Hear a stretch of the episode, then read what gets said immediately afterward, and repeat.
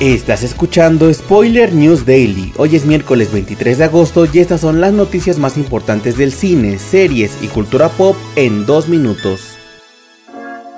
Prime Video reveló el tráiler oficial de Cassandro, esta nueva producción original protagonizada por el mexicano Gael García Bernal, que cuenta la historia de Saúl Armendáriz, un luchador amateur gay de El Paso, quien llega al estrellato mundial después de crear el personaje de Cassandro. En el proceso cambia drásticamente al mundo machista de la lucha libre y también su propia vida. El elenco principal está conformado por Roberta Colindres, Perla de la Rosa, Joaquín Cosío y Raúl Castillo, además de las participaciones especiales del Hijo del Santo y Bad Bunny. Cassandro fue dirigida por Roger Ross Williams y llegará a la plataforma el próximo miércoles 20 de septiembre en México y el viernes 22 en el resto del mundo.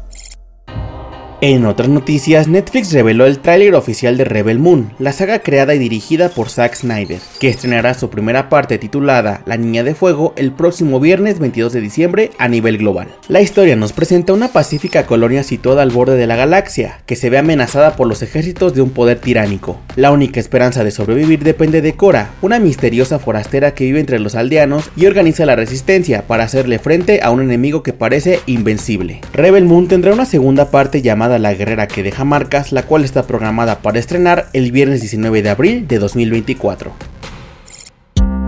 Para cerrar, les contamos que Movie adquirió los derechos de Priscilla, de la directora Sofía Coppola, para su distribución en Latinoamérica. La cinta está basada en el libro Elvis and Me, las memorias escritas por Priscilla Presley y Sandra Harmon publicadas en 1985, donde relata cómo conoció al rey del rock, quien ya era una superestrella de la música, siendo un flechazo inmediato y que a partir de su relación ella se convirtió en su aliada en la soledad. Se espera que su distribución llegue a los cines y después a la plataforma de Movie, pero aún sin una fecha de estreno.